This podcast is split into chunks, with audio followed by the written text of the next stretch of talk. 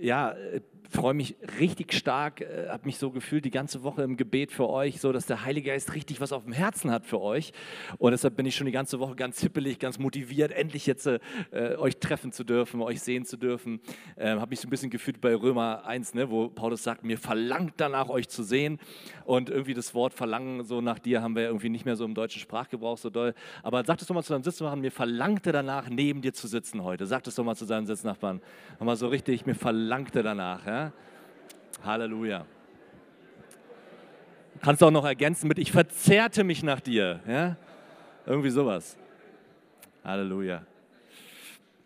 So, mich verlangte auch nach euch, also aus zwei Gründen. Das eine ist natürlich, mit Manuel sein zu dürfen.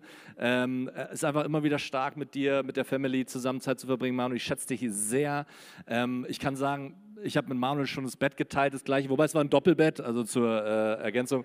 Und deshalb, ich kenne den Manuel wirklich gut, also wirklich gut. Und deshalb kann ich mit voller Überzeugung sagen, dass er wirklich ein Mann ist, der Jesus liebt, der es ernst meint, der keine halbe Sachen macht.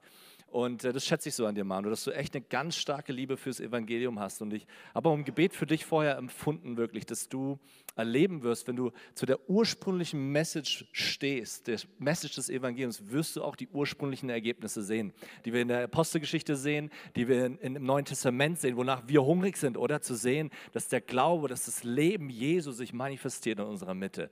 Und damit spreche ich dir zu, Manu. Das wirst du mehr erleben und auch ihr als Gemeinde. Halleluja, da freue ich mich drauf. Ähm, ich hatte im Vorfeld, ja, einer findet es gut. Ähm, ich hatte, ich hatte im Vorfeld für euch gebetet und ganz stark einen Vers sofort auf dem Herzen gehabt und hatte das Gefühl, der Heilige Geist hat so ein paar Sachen mir gegeben für euch äh, heute Morgen und ein paar Sachen nehme ich euch mit rein. Und zwar hatte ich den Bibelvers für euch, ganz berühmt, ganz bekannte Stelle aus äh, dem Johannesevangelium Kapitel 7. Ich weiß gar nicht genau, seht ihr es schon? Äh, fast auf jeden Fall. Ich, äh, ich habe es angeschaltet, aber soll ich nochmal aus- und anmachen? Warte mal. So. Okay, ich kann es nicht klicken. Kannst du es einmal weiterklicken?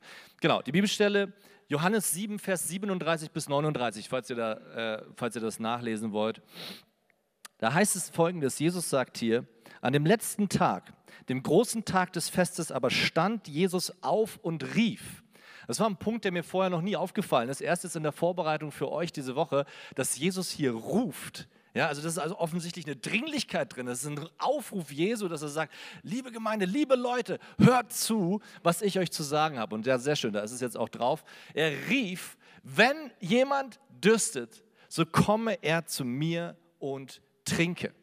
Und dann heißt es weiter, Wer an mich glaubt, wie die Schrift gesagt hat, aus seinem Leibe werden Ströme lebendigen Wassers fließen. Dies aber sagte er von dem Heiligen Geist, den die empfangen sollten, die an ihn glauben. Heiliger Geist, ich bete, dass du heute eine frische Offenbarung von dem uns heute gibst, wer du bist und was du für Ströme des lebendigen Lebens vorbehalten hast und, und uns zur Verfügung stellst durch deinen wunderbaren, kostbaren Heiligen Geist. Jesus, wir haben Hunger danach, das mehr zu erleben, diese, diesen Ausruf Jesu zu erfahren in unserem Leben, dass du den, der dürstet, den, der Hunger hat, wirklich reichlich zu geben hast durch deinen Heiligen Geist. Und das segne ich uns heute Morgen. Amen. So, der Titel für die Predigt, für den ich mich entschieden habe, ist der Titel Ströme des Heiligen Geistes. Ströme des Heiligen Geistes. Ich hatte im Vorfeld für euch als Gemeinde so ein Bild gesehen von so ganz vielen Quellen, die so anfangen, wo es anfängt zu sprudeln, wo es anfängt, Wasser hervorzutreten. Und aus dieses Wasser wurde dann zunehmend von fontänenartig, also irgendwie stärker werdend. Da war ein Fluss da und aus diesem Fluss wurde letztlich ein Strom, der, der wirklich was bewegt hat in, in, der, in, diesem, in dieser Stadt, in diesem Land wo ich gemerkt habe, ja, da entsteht etwas in eurer Mitte, was durch den Heiligen Geist hervorgebracht wird, ein Leben, das unaufhaltsam ist und das fließt und das strömt. Und ich hatte ein zweites Bild für euch als Gemeinde. Und zwar hat mich das erinnert an meine Kindheit. Also ich komme aus Berlin, manchmal hört man es auch vielleicht noch raus. Ähm, und äh, ich weiß nicht, ob es bei euch im Frankenländler auch so ist, aber bei uns in Berlin war es so, wenn wir Kinder in einem Swimmingpool waren, da gab es immer einen Moment, wo einer plötzlich geschrien hat, Whirlpool. Kennt ihr das? Ja? Wisst ihr da? Okay, kennt ihr nicht. Ja? Okay. Leute, wir müssen wirklich bei Adam und Eva anfangen, merke ich gerade. Okay, lass uns nochmal noch, ganz frisch anfangen. Okay, pass auf. Ähm, aber keine Sorge, in meiner Gemeinde, die kennen das auch nicht. Ähm, in Lörrach. Also in Berlin ist so, wenn jemand ruft Whirlpool, dann gehen alle Kids gleichzeitig, oder gegebenenfalls auch Erwachsene, wenn sie im Pool sind, gleichzeitig im Kreis in dieselbe Richtung und laufen so lange drumherum, bis eine Art Strudel entsteht, der an einen Whirlpool erinnert. Kennt, kennt ihr das? Wie, habt, wie nennt ihr das hier? Strudel. Strudel ist bei mir Kuchen. Okay, gut. Egal. Anyways, auf jeden Fall, ich hatte dieses Bild, ich wurde im Vorfeld an diese, an diese Kindheitserinnerung erinnert für euch als Gemeinde. Und ich hatte diesen Eindruck, dass ihr als Gemeinde in so einer Phase seid, und ich weiß gar nicht so viel, wo ihr gerade steht, also Manu hat ja jetzt gar nicht so viel erzählt, aber ich hatte diesen Eindruck, dass ihr als Gemeinde in dieser Whirlpool-Phase seid, wo ihr das Gefühl habt, hey, du startest in eine Richtung zu gehen, du startest so in diesen Kreis zu gehen und am Anfang, merkt, wisst ihr ja vielleicht noch aus eurer Kindheitserinnerung, da bewegt sich erstmal gar nicht so viel. Ne? Am Anfang, da ist erstmal das Wasser ein bisschen träge und, und es, es musst richtig Anstrengungen in Gang setzen, du musst wirklich, musst wirklich deine, deine Beinmuskulatur auffahren, wenn du welche hast. Und dann, und dann fängt so langsam an, das Wasser in Bewegung zu kommen. Und je länger das Wasser in Bewegung ist und je mehr Leute gleichzeitig in eine Richtung gehen, desto stärker wird dieser Strudel. Und plötzlich fängt dieser Strudel an, dich selber anzuschieben. Also das, was du selbst am Anfang versucht hast, aus deiner Kraft heraus zu bewegen, fängt auf einmal an, dich zu bewegen. Und es entsteht ein Momentum, das so stark ist, dass selbst wenn andere von außen reinspringen, plötzlich ganz automatisch Teil des Strudels sind. Und ich glaube, Gott hat euch ist dabei. Ihr seid in dieser Whirlpool-Phase, wo ihr so entlang lauft. Ihr geht als Gemeinde in eine Richtung und sagt, Herr, wir brauchen mehr von dir. Heiliger Geist, wir lieben dich, wir ehren dich. Du bist der Strom des Lebens, nach dem wir uns ausstrecken. Und ich glaube, der Herr hat angefangen, bereits in eurer Mitte. Und ich bete auch für heute Morgen, dass es diese, ein fortlaufendes Weitergehen in diesem Strom ist, den ihr als Gemeinde euch gerade befindet. Könnt ihr dazu einen Amen sagen? Yes? Ich glaube, da ist ganz viel drin. Ähm, mich hat es natürlich sofort motiviert, als ich diese Bilder gesehen habe, dachte ich, okay, alles klar, wir müssen heute Morgen unbedingt über den Heiligen Geist sprechen. Und ich werde nachher auch nochmal aus meinem Leben erzählen, ähm, was ich mit dem Heiligen Geist erlebt habe. Aber ich würde erstmal gern über den Heiligen Geist sprechen, so ein, so ein bisschen eine, eine Grundthese aufstellen. Und die Sache ist die, ähm, ich liebe es, über den Heiligen Geist zu sprechen. Warum? Weil ich komme aus einem Background, aus einem christlichen Hintergrund, wo man über den Heiligen Geist im Grunde so gut wie nie gesprochen hat. Also ich komme eher aus einem komplett gegensätzlichen Pol, wo man eher davon ausgegangen ist, ja, dass diese Ströme des Lebens, dass die nicht mehr so strömen, dass das nicht mehr so fließt, dass da vom Heiligen Geist keine Gaben und keine Bewegungen mehr zu empfangen sind und irgendwie hat man so dieses ganze Thema Heiliger Geist und Beziehung zum Heiligen Geist. Das waren alles Dinge, die für mich in meiner Kindheit, in meiner Teenie-Zeit völlig fremd waren und mit denen ich nie irgendwas zu tun hatte. Für mich war der Heilige Geist immer so ein bisschen, und ich habe das beschrieben mit der Folie, vielleicht kann sich der ein oder andere auch damit identifizieren, der Heilige Geist war für mich immer so ein bisschen der unbekannte Gott. Also von diesen drei einigen Gott, Gott Vater, Gott Sohn, Gott Heiliger Geist, war der Heilige Geist für mich immer so der Spezi, immer der, wo ich dachte, hm, keine Ahnung, kann ich nicht so viel mit anfangen, irgendwie komisch. Ja, Jesus, klar, den, da, das ist, weißt, der war hier auf Erden, der, da, da hast du irgendwie ein inneres Bild oder eine Vorstellung und Gott der Vater, da kannst du dir auch was vorstellen, aber Heiliger Geist war immer so ein bisschen, hä, was, was, was ist das überhaupt, was soll das, was will der? Und ich bin aufgewachsen in einem Kontext, da hat man geglaubt, dass der Heilige Geist in seinen Wirkungen, in seinen Geistesgaben nicht mehr wirksam ist heutzutage. Und das war eine richtige Lehre, theologische Lehre, Lehre, die man unter Cessationism kennt, das heißt so viel wie aufhören. Also es ist eine theologische Strömung, die sagt, die, die, der Strom des Heiligen Geistes hat aufgehört zu fließen. Und das ist mein Background, aus dem ich komme. Von daher sind diese Dinge für mich ähm, ähm, absolut frisch gewesen. Für mich war das damals so, ich hatte immer ein Bild von Gott, und das klingt jetzt ein bisschen provokativ, aber so hat es sich angefühlt. Für mich hat es sich immer angefühlt wie, es gibt Gott und es ist Gott der Vater, Gott der Sohn und Gott die Heilige Schrift. Das war so ein bisschen das, das Leben, wie ich es kannte. So. Das war so diese Reihenfolge. Aber Heiliger Geist, uh -uh, keine Ahnung, nicht gehört, nicht groß was darüber erzählt bekommen oder ähm, irgendwelche Erfahrungen in diese Richtung gemacht. Und ich möchte gerne heute Morgen eine vielleicht wilde These aufstellen. Ähm, und diese These, und wenn ihr damit ein Problem habt, später könnt ihr gerne E-Mails an manuel.beets, äh, genau, genau, der klärt es dann alles auf. Ich bin ja dann wieder weg ab morgen. Ähm, aber ich möchte gerne eine These aufstellen und das ist folgende. Ich glaube, die größte Tragödie in der Christenheit ist die, dass der Heilige Geist die am meisten ignorierteste Person der Dreieinigkeit Gottes ist. Wenn du eine Zettel hast, kannst du aufschreiben. Die größte Tragödie in der Christenheit ist, dass der Heilige Geist die am meisten ignorierteste Person in der Dreieinigkeit Gottes ist. Ich glaube, das ist die größte Tragödie. Und du magst vielleicht jetzt sagen, Emanuel, haben wir nicht noch andere Probleme? Ja, haben wir auch. Gibt es nicht so Probleme in der Christenheit wie, keine Ahnung, der große Abfall vom Glauben? Ja, wir sind ja, man redet von dem Postchristentum, äh, äh so alle, die, die, nächste Generation verliert den Glauben, immer mehr Menschen verlassen die Kirche. Ist das nicht das größte Problem? Oder Leiter, die moralisch fallen oder Krisen in Kirchen, Spaltungen und diese Dinge, Verwässerung von biblischen Grundwahrheiten. Sind das nicht die größten Probleme? Ja, das sind alles große Probleme.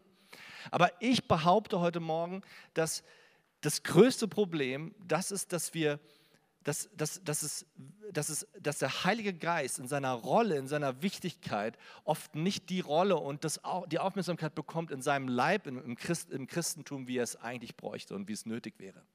Und du magst vielleicht sagen, ja, mal das sagst du nur, weil das heute dein Thema ist und du es jetzt groß aufbauen willst. Ich möchte es auch mit einer Aussage von Jesus untermalen, warum ich glaube, dass das tatsächlich die größte Tragödie ist, wenn wir den Heiligen Geist als Person nicht tiefergehend kennen, nicht tiefergehend suchen, nicht tiefergehend in der Beziehung mit ihm stehen und aus dieser Beziehung heraus leben. Und zwar ist die Aussage, findest du in Johannes Kapitel 14 und der Kontext ist ein bisschen der, Jesus, er trommelt nochmal seine Jünger zusammen, er macht nochmal so eine Art Huddle, ja, so wie wir es ja auch vor dem Gottesdienst hatten. Die stehen nochmal zusammen, die Jungs. Und mich haben immer schon diese Kapitel in Johannes 14, 15, 16, 17 und so weiter, haben mich immer sehr fasziniert, weil das sind ja die letzten Worte, die Jesus an seine Jünger richtet, bevor er am Kreuz stirbt. Das heißt, das ist so eine Art Sterbebettsituation. Und auf dem Sterbebett redest du nicht über das Wetter, sondern auf dem Sterbebett, da sagst du nochmal die wichtigen Sachen. Da sagst du nochmal, Leute, hier ist, worauf es ankommt. Hier ist, was absolut essentiell ist, bevor ich hier gleich ans Kreuz gehe und sterbe. Und hier in Johannes Kapitel 14 spricht Jesus über einen Paradigmenwechsel, den die Jünger zu dem Zeitpunkt noch gar nicht fassen konnten, wo sie, ich vermute mal stark, noch stark verwirrt waren und dachten, Jesus, meinst du das jetzt ernst? Wie stellst du dir das vor? Und es hört sich alles überhaupt nicht schön an, was du da ankündigst. Aber er kündigt hier einen Paradigmenwechsel an. Du findest den Start dessen in Johannes 14, Vers 25. Da heißt es folgendes. Da sagt Jesus zu seinen Jüngern, diese Dinge sage ich euch, solange ich noch bei euch bin. Und das ist eine signifikante Aussage von Jesus, weil er macht hier etwas deutlich, Leute, ich werde gehen. Das ist, was er hier deutlich macht. Und für die Jünger musst du verstehen, war das natürlich schon auch so ein bisschen den Panikknopf gedrückt. Ja, so, ach du meine, wie Jesus, du gehst weg. Weil für die Jünger war natürlich alles, was sie bisher von christlicher Nachfolge verstanden hatten, zentral gebunden an die Person Jesus Christus daran, ihm nachzufolgen. Alles, was sie wussten, alles, was sie gelernt hatten, alles, wie, wie man betet, ähm, auch, auch Vollmacht, mit der sie ausgesandt worden sind, ja, Dämonen zu, äh, zu befreien, äh, Kranke zu heilen, Evangelien zu verkündigen, ja, all das war direkt assoziiert an der Person Jesus Christus, Diese, dieses an seinem, an seinem Rockzipfel zu hängen und zu sagen, Jesus, alles, was wir gelernt haben, alles, was wir können, alles, was wir gerade sind und erleben, hängt doch entscheidend an dir. So die Vorstellung, Jesus würde gehen, war bei denen sofort Rollladen runter, so nach dem Motto, ach du meine Güte, was, was ist denn jetzt los? Paradigmenwechsel, der sich ankündigt und Jesus deutlich macht, Leute, hier verändert sich was ganz Entscheidendes, ich werde gehen.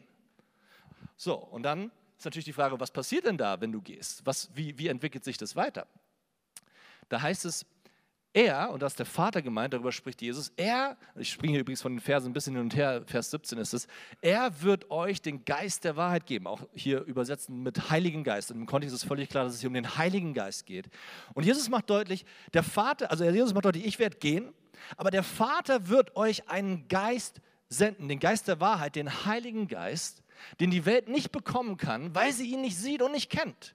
Aber ihr kennt ihn, denn er bleibt bei euch und wird in euch sein. Auch eine ganz, ganz krasse Dimension, die hier Jesus deutlich macht. Leute, schaut mal, ich war bei euch die letzten drei Jahre, ich war ständig um euch herum. Aber da kommt eine Dimension, die noch krasser wird. Es wird nicht mehr nur so sein, dass jemand bei euch ist, sondern jemand wird in euch leben. Der Heilige Geist. Also an anderer Stelle sagt Jesus ja sogar, es ist besser, dass ich gehe, damit er kommt. So Jesus macht deutlich, das ist ein Wechsel, das ist eine Staffelübergabe, die für euch sogar noch besser ist, als wenn ich hier wäre bei euch, als wenn ich live. Und ich meine, wenn wir mal ehrlich sind, wir Christen, also wäre schon cool, wenn Jesus hier wäre, oder? Also da würde doch jetzt keiner sagen, oh nee, bleib zu Hause, Jesus, wir haben einen Heiligen Geist, alles cool. Da würden wir doch alle sagen, äh, come on, richtig gut. Aber äh, die Sache ist die, Jesus sagt hier, nee, nee, nee, es ist besser, dass ich nicht mehr irdisch auf dieser Erde bin und der Heilige Geist nicht nur bei euch ist, sondern sogar in euch lebt. Eine völlige völlige Dimension, eine völlig tiefere neue Dimension, die er hier deutlich macht.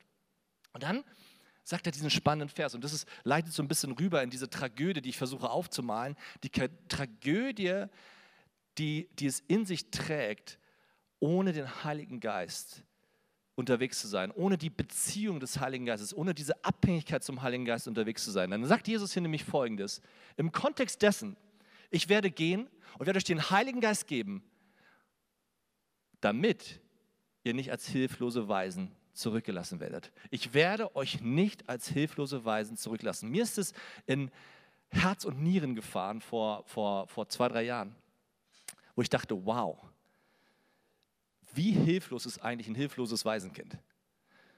In der damaligen Zeit noch mal mehr als heute, ja, wo man vielleicht noch sozialdiakonische Dienste und was auch immer hat, die Sachen auffangen, Adoptivfamilien. Aber stell dir mal ein hilfloses Waisenkind vor. Keine Eltern, kein diakonisches Netz, was sie auffängt, keine Adoptionsmöglichkeiten. Allein auf sich zu, zu, gestellt zu sein, ist ein absoluter Zustand, der absolut gefährlich ist für ein Kind. Auch heutzutage noch. Damals aber noch mal mehr. Als hilfloses Waisenkind warst du schlicht und ergreifend verloren. Es gab keine Hoffnung für dich. Es war einfach fast unmöglich, ein Leben zu führen, das irgendeine Perspektive hatte. Und so ja auch eigentlich heute. Und Jesus vergleicht es. Ich meine, checken wir das, was da steht. Er sagt, schau mal, wenn ich gehen würde und ich würde den Heiligen Geist nicht hier lassen, dann wären wir wie hilflose Weisen. Wenn Jesus gehen würde, den Heiligen Geist nicht ähm, gesandt hätte, nicht als, als direkten Zugang für uns geschaffen hätte, dann wären wir lost. Dann wären wir wie hilflose Waisenkinder. Verstehst du die Tragödie, die er da aufzeichnet? Aber er sagt natürlich die Lösung, denn er sagt, äh, in Vers 26 sagt er, äh, der Helfer. Und das ist die Antwort Jesu. Hey, ich lasse euch nicht als hilflose Weise zurück, weil der Helfer der Heilige Geist, den der Vater in meinem Namen senden wird, er wird euch, können wir einmal kurz das Wort sagen, alles, sag doch mal richtig überzeugt, alles. alles. Oh, das war ein bisschen doll jetzt. Oh, nein, okay.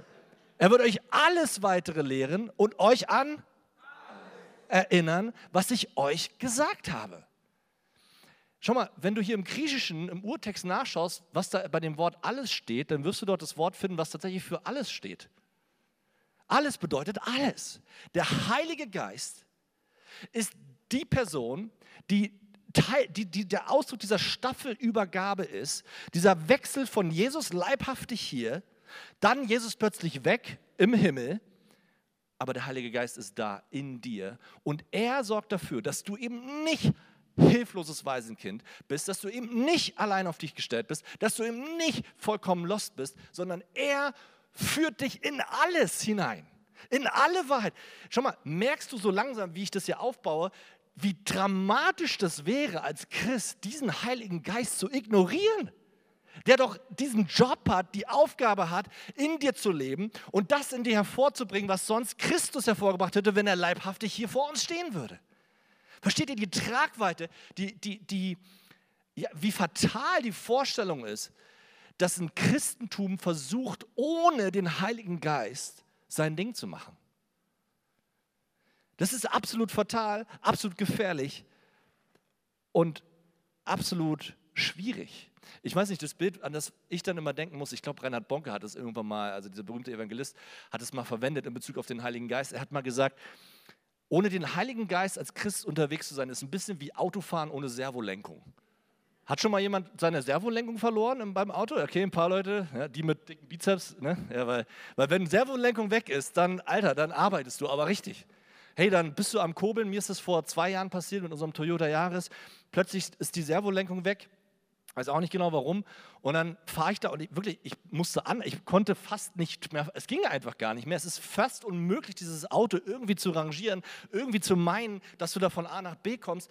Es ist nahezu ein Ding der Unmöglichkeit.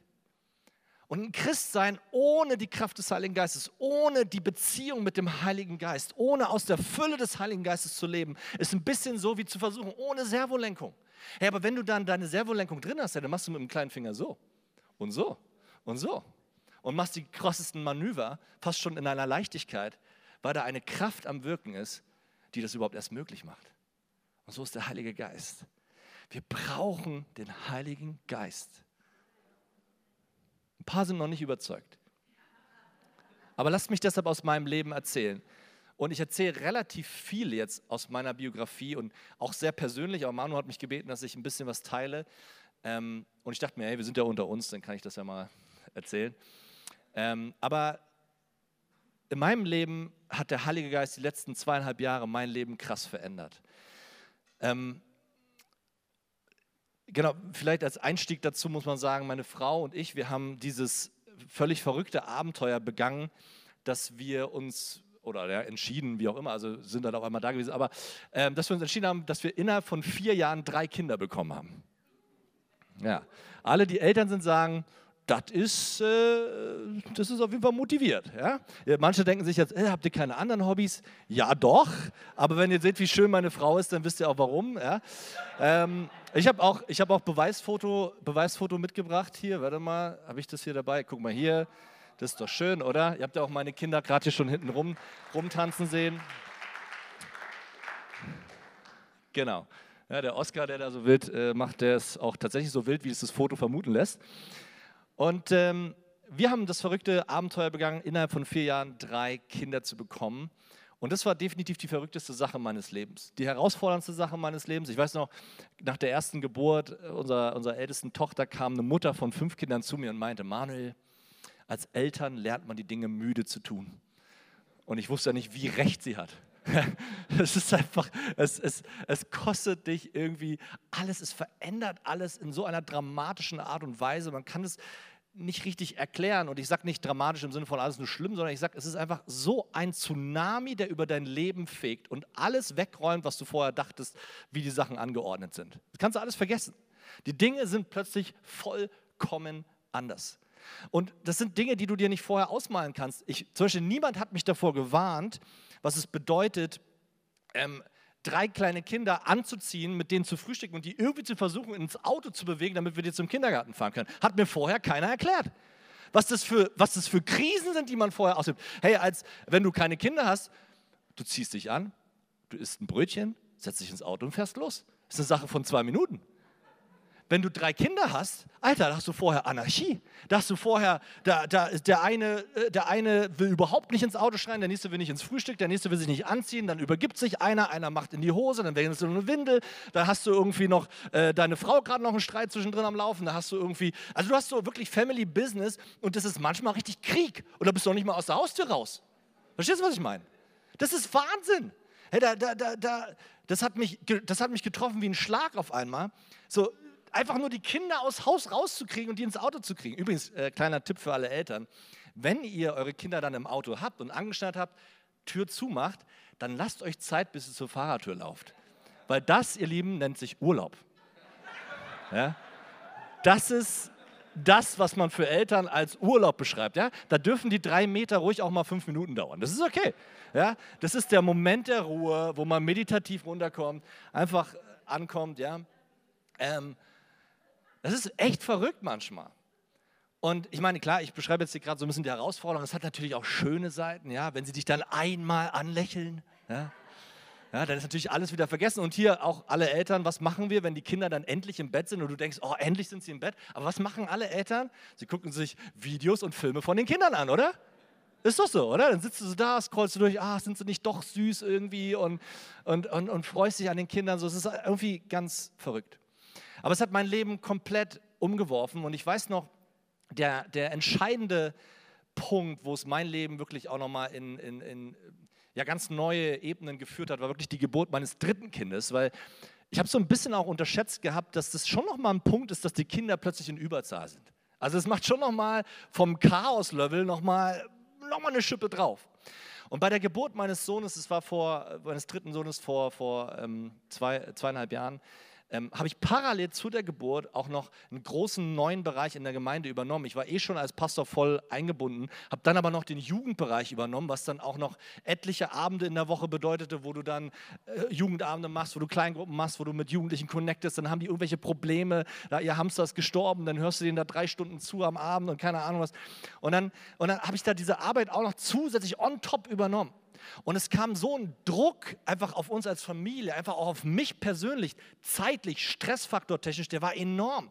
Dann das, das dritte Kind und dann hast du, weißt du, hast du Geschrei, dann hast du schlechte Nächte, ja, und dann noch die Kinder.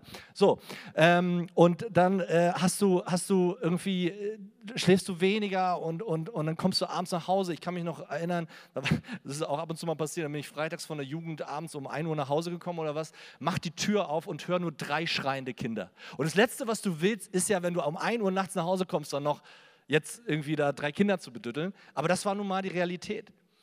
Und in mir war das einfach, ich habe mich gefühlt wie ein hilfloses Waisenkind. Ich habe mich vollkommen überfordert gefühlt. In mir war dieser Druck, der auf mich kam, ähm, der war so hoch, ich war so überrascht, was plötzlich auch aus mir rauskam. Habt ihr, kennt ihr diesen Spruch, wenn Druck kommt, dann zeigt sich, was wirklich drin steckt, auch was in einem steckt? Ich war teilweise sehr erstaunt, teilweise auch schockiert, was eigentlich noch in mir drin steckt. Was da an Frust noch drin steckt, an Wut vor allen Dingen. Und das möchte ich hier einfach nur persönlich teilen. Ich, ähm, ich meine, ich war immer schon ein impulsiver Typ und war immer schon jemand, der auch mal lauter werden konnte. Aber was da sich teilweise an Wut in mir ausgedrückt hat und auch in meinem Herzen war, aber auch verbal rauskam, das war richtig krass.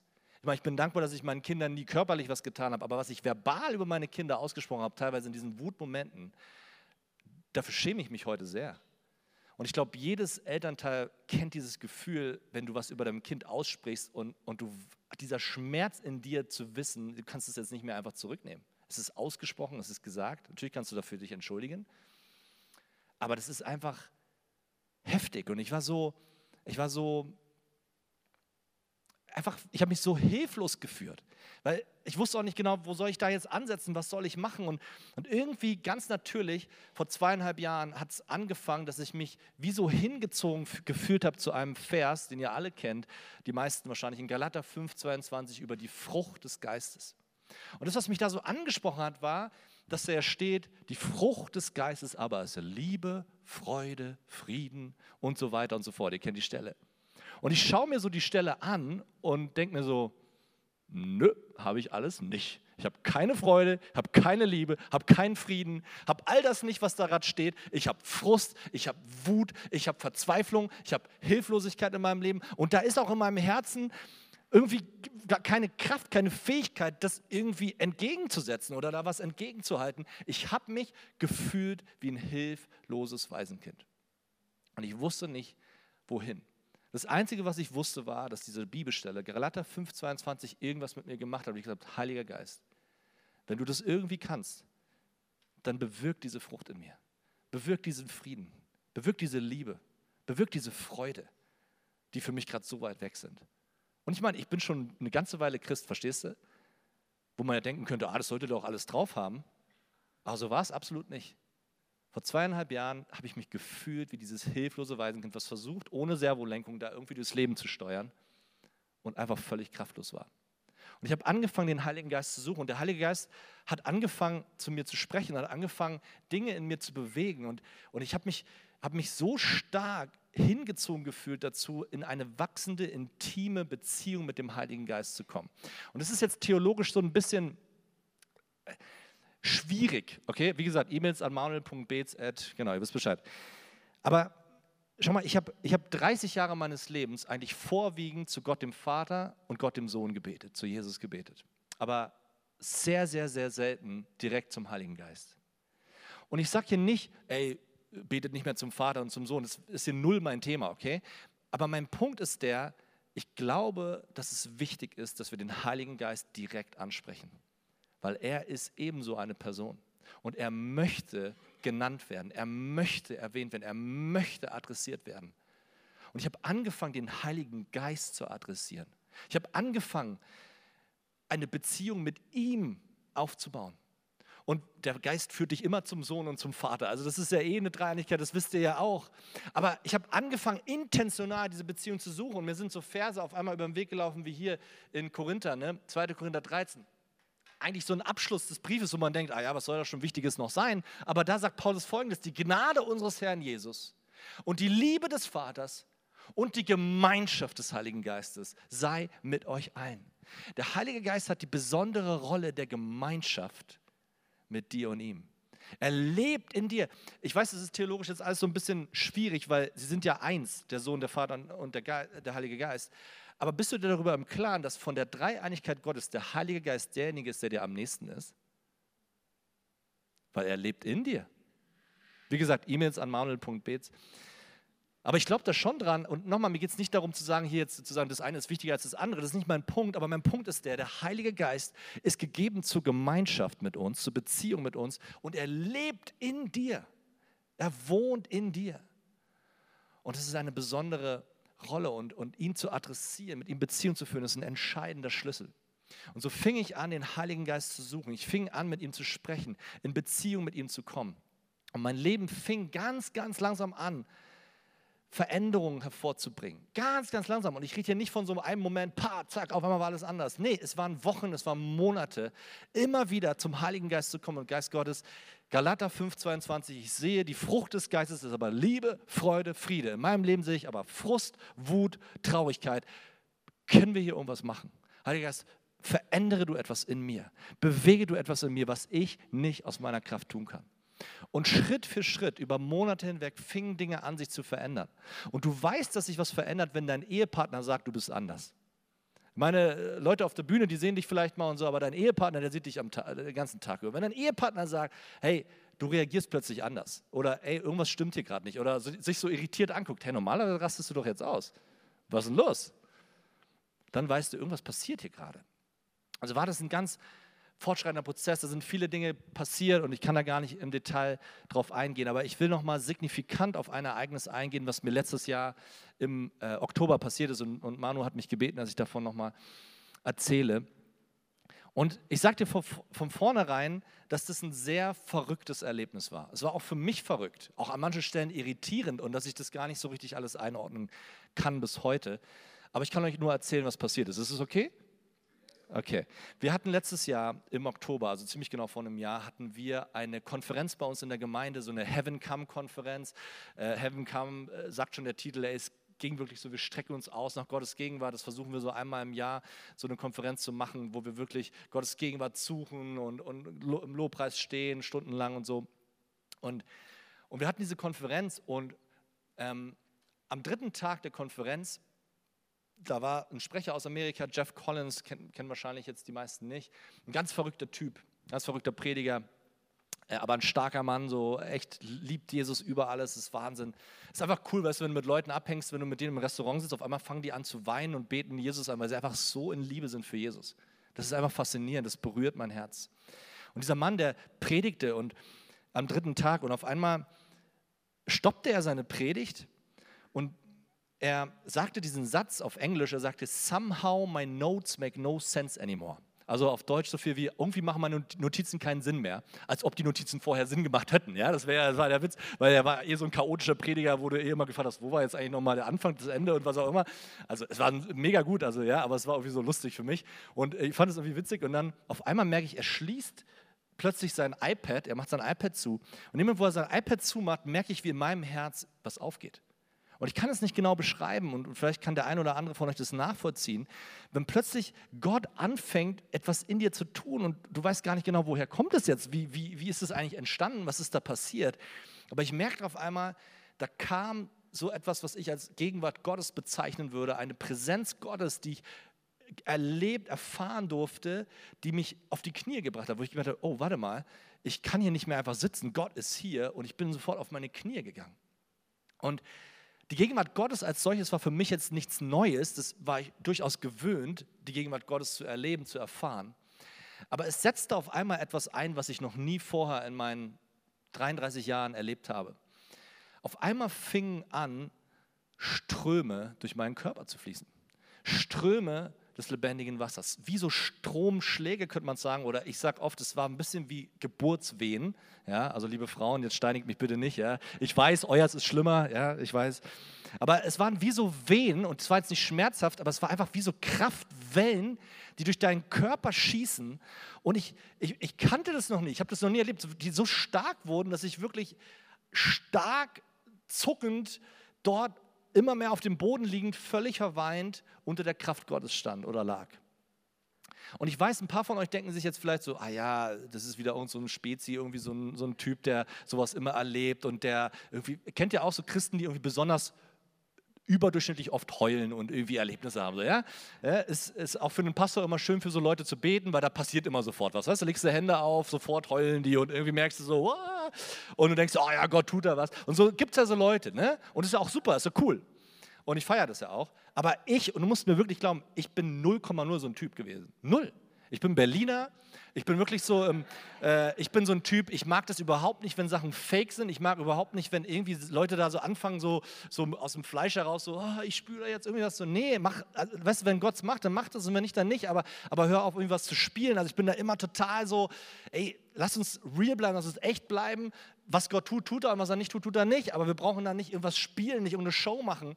Und ich war immer so in so Gebetsmeetings, war ich immer so die deutsche Eiche. Weißt du, wenn alle irgendwie um mich herum so, so gezittert und umgefallen sind, ich war immer, ich stehe für den Herrn. Ja, ich bleib da, bleib da stehen und, und lass mich da auch nicht umbringen, äh, um, umwerfen oder was auch immer. Und ich war das null und auf einmal kommt es über mich. Und jetzt denkst du vielleicht, ah ja, vielleicht war das ja nur so ein emotionales High, vielleicht war einfach der Gottesdienst so, so gigantisch und hast du irgendwie mal zehn Minuten was. Diese Kraftwellen haben drei Tage am Stück angehalten. Ich habe nur nachts den Heiligen Geist gebeten, ob er mir nicht eine Pause gönnen könnte, damit ich schlafen kann, weil es war jetzt nicht schmerzhaft, aber es war einfach sehr, also es musst du dir vorstellen, wie so Sit-Ups machen und so weiter, den ganzen Tag. Also du hast richtig, ich hatte richtig Baumuskeln danach, das sieht man jetzt nicht mehr, aber, ähm, aber ich habe wirklich, es war, es, war, es war so eine Krafterfahrung auch an meinem Körper, die, die ich so nie in irgendeiner Form jemals erlebt habe. Und dann hielt es drei Tage am Stück und nachts habe ich den Heiligen Geist gebeten, hey, könnte ich schlafen? Und hat es aufgehört über Nacht und am nächsten Morgen ging es einfach weiter. Und ich meine, ich könnte so viel darüber erzählen. Ähm, aber ein Gespräch vielleicht noch, weil ich versuche jetzt nochmal so die Leute abzuholen, die vielleicht sagen so, hä, was erzählt ihr da, ist irgendwie alles komisch. Ich, hatte, ich habe einen Pastorenkollegen dort in Lörrach, der kommt nicht so aus dem charismatischen Background und so weiter.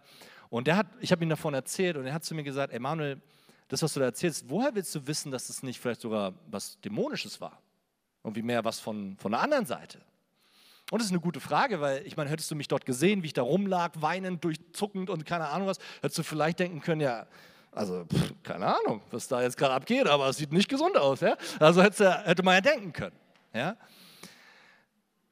Aber hier ist die Frucht, die aus dieser Gottesbegegnung entstanden ist. Die erste Frucht, die ich nennen möchte, ist, in mir ist ein unbändiger Hunger entstanden, nicht mehr zu sündigen. Und es war jetzt nicht so, dass ich davor rumgelaufen bin und gesagt habe, oh ja, ich sündige, juhu, sondern es war so ein Hunger danach, so rein, wie es mir nur irgend möglich ist, zu leben und zu sein. Ich habe selbst meine Gedanken, ich habe so einen Hunger gehabt, meine Gedanken so rein und heilig zu halten, wie es nur ging, weil ich so einen Hunger hatte, nichts, aber auch gar nichts in meinem Leben zuzulassen, was auch nur im entferntesten dem Heiligen Geist betrügen könnte.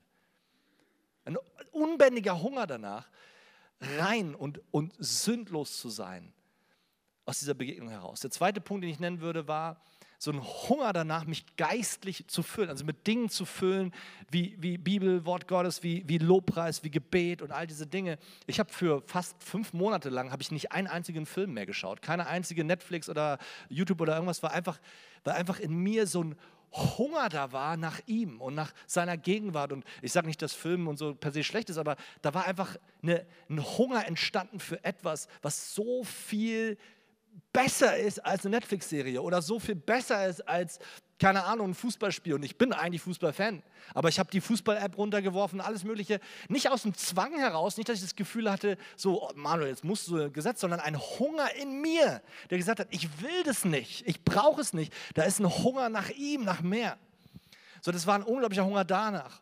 Und der dritte Punkt war eine wachsende Liebe zu den Menschen um mich herum. Eine wachsende Liebe für meine Kinder, für meine Frau, für, für die Menschen in meiner Gemeinde, die etwas angefangen hat, in mir wirklich zu verändern, meinen Umgang zu verändern. Ich habe für fast vier Monate meine Kinder nicht ein einziges Mal mehr angeschrien. Nicht ein einziges Mal. Und manche von euch denken jetzt so, äh, ja, ich mache das schon seit vier Jahren, dass ich meine Kinder nicht anschreie. Herzlichen Glückwunsch, der Herr segne dich. Aber in meinem Leben war Wut nun mal ein Thema. Und der Heilige Geist hat mich so eingenommen mit seiner Liebe und seinem Frieden. Und meine Kinder waren in den vier Monaten nicht irgendwie plötzlich Engel oder so, okay? Also sie waren jetzt nicht auf einmal plötzlich, äh, dass sie keinen Mist mehr gebaut haben, im Gegenteil. Aber ich war noch nicht mal so, dass ich mich jetzt hart dagegen entscheiden musste, oh, jetzt muss ich die Wut aus meinem Leben. Das war es nicht, sondern es war ein Überwältigtsein von seiner Liebe, ein Erfülltsein von seiner Liebe und ein Ausfluss, der natürlich kam. Kein, kein Zwang, nicht die Servolenkung ohne Servolenkung, sondern es war mit Servolenkung, mit dem kleinen Finger, dieses, dieses wirklich in den Situationen plötzlich aus einer ganz anderen Fundament heraus reagieren zu können, gegenüber meiner Familie, meiner Frau, meinen Kindern. Sodass meine Frau sagte, hey, du bist nicht mehr derselbe wie damals. Es, es hat sich was so signifikant verändert. Und es ist allein möglich durch die Kraft des Heiligen Geistes. So, wenn du diese Früchte anschaust, möchte ich dich fragen, kann das ein dämonischer Geist gewesen sein? Ich denke, wenn es einer war, hat er den schlechtesten Job aller Zeiten gemacht. Oder?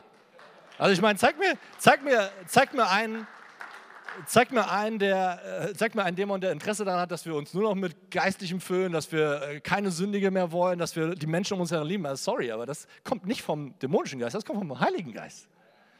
Und es sah komisch aus. Und ich sag dir eins, es war auch komisch, aber es war der Heilige Geist. Und ich möchte etwas in uns aufrütteln. Es darf auch komisch sein. Ich sage nicht, dass es zwanghaft komisch sein muss, aber manchmal tut der Geist Gottes nun mal, was er tut. Und ich bin nicht hier, um ihn dafür zu judgen, wie er es zu tun hat oder nicht. Und ich habe keine Ahnung, was heute passiert. Ich will jetzt hier gar nicht sagen, das passiert euch jetzt heute auch allen und so weiter. Das ist nicht mein Punkt. Mein Punkt, meine Mission, warum ich heute hier bin, ist, ich möchte eine neue Liebe in dir wecken für die Gemeinschaft mit dem Heiligen Geist. Ich möchte in dir einen Hunger wecken, dich nach dem Heiligen Geist auszustrecken. Er ist die am meisten ignorierteste Person in der Christenheit. Und es ist dran, dass wir ihm neu diesen Platz zugestehen, dem nur ihm zugesteht. Dass wir ihn neu einladen, dass wir uns neu nach ihm ausstrecken, ihn nennen, dass wir zu ihm reden, dass wir ihn einladen, unser Leben zu verändern, uns zu transformieren, wie auch immer er es nachher macht. Ob es nachher irgendwie äh, bei dem einen zuckt, bei dem nächsten nix, aber der andere heult und der andere lacht und der nächste steht wie ein Stein da. Aber am Ende des Tages ist die Frucht entscheidend. Wir suchen nicht nach der Manifestation. Es geht nicht darum, zuckt da einer, lacht da einer, macht da einer. Es geht nachher um die Frage, wie stehst du wieder auf? Wie gehst du aus der Gottesbegegnung raus? Macht es etwas mit dir? Verändert es dein Leben? Gibt es dir die Möglichkeit, plötzlich anders zu reagieren, als du es vielleicht sonst früher konntest? Das ist die alles entscheidende Frage. Und ich habe Hunger danach, heute mit euch zusammen zu beten. Ich habe Hunger danach, mit euch gemeinsam diesen Heiligen Geist einzuladen und ihn sein Ding machen zu lassen und zu sagen, Herr, berühre du uns. Wir haben Hunger danach, in diese Gemeinschaft mit dir zu treten. Wir haben Hunger danach, dich anzusprechen, dich zu suchen und dich zu ehren. Weil wir brauchen deine Frucht. Wir brauchen deine Gegenwart. Wir brauchen das, was nur du tun kannst. Herr, danke, dass du uns nicht wie Waisenkinder zurückgelassen hast, sondern dass du uns den Heiligen Geist gegeben hast. Und ich habe keine Ahnung, die Band, könnt ihr vielleicht nach vorne gehen und ihr könnt ein bisschen ähm, Hintergrundmusik machen, aber müsste auch nicht. Der Heilige Geist braucht es auch in dem Sinne nicht, aber manchmal hilft es uns auch reinzukommen, uns einfach auszurichten nach ihm. Und ich weiß nicht, in meiner Gemeinde, wir machen das immer so, wir holen die Leute immer nach vorne, die kommen dann immer nach vorne gerannt und dann, also rennen müsst ihr jetzt nicht, ihr könnt auch äh, schleichen. Aber ich lade dich ein, nach vorne zu kommen, weil ich würde so gern für dich beten. Und vielleicht auch von der Ältestenschaft oder von Leuten aus der Gemeinde, die im Gebetsteam sind, auch, dass ihr auch mitbetet hier vorne. Und ich möchte euch einfach ermutigen, heute Morgen euch auszustrecken nach dem Heiligen Geist. Und wie gesagt, manche Dinge sind Prozesse oder eigentlich sind alle Sachen Prozesse. Und ich sage nicht, dass es immer dieser eine Moment ist, wo plötzlich immer alles Bam ist, sondern es ist dieses beständige Wachsen in der Beziehung und in der Intimität mit dem Heiligen Geist die euer Leben mehr und mehr transformiert. Aber ich glaube auch zutiefst, dass heute Morgen ein Morgen ist, wo wenn du vielleicht sagst, ey, da, da, da hat sich was bei mir auch eine Hungerlosigkeit eingeschlichen, wie auch immer. Ich glaube, dass heute so ein Moment sein kann, wo ein neuer Hunger in deinem Herzen gepflanzt wird. Ein Hunger, der sich in deinen Alltag freisetzt. Ein Hunger, der plötzlich auf deinem Job greift, der plötzlich in deinem Mutterdasein greift, wenn du auf deine fünf Kinder aufpasst und gerade Remi Demi ist, aber plötzlich der Heilige Geist da ist und du merkst, danke, dass du hier bist, danke, dass ich dich lieben darf, danke, dass du mit deiner Gegenwart hier bist, Heiliger Geist. Ich ehre dich, ich feiere dich, ich liebe dich, ich strecke mich aus nach dir und deiner Gegenwart. Komm, lass uns doch nochmal gemeinsam aufstehen zusammen und ich komme mal hier runter. Ähm, und ich lade dich ein, wenn du Gebet möchtest, komm bitte nach vorne und lass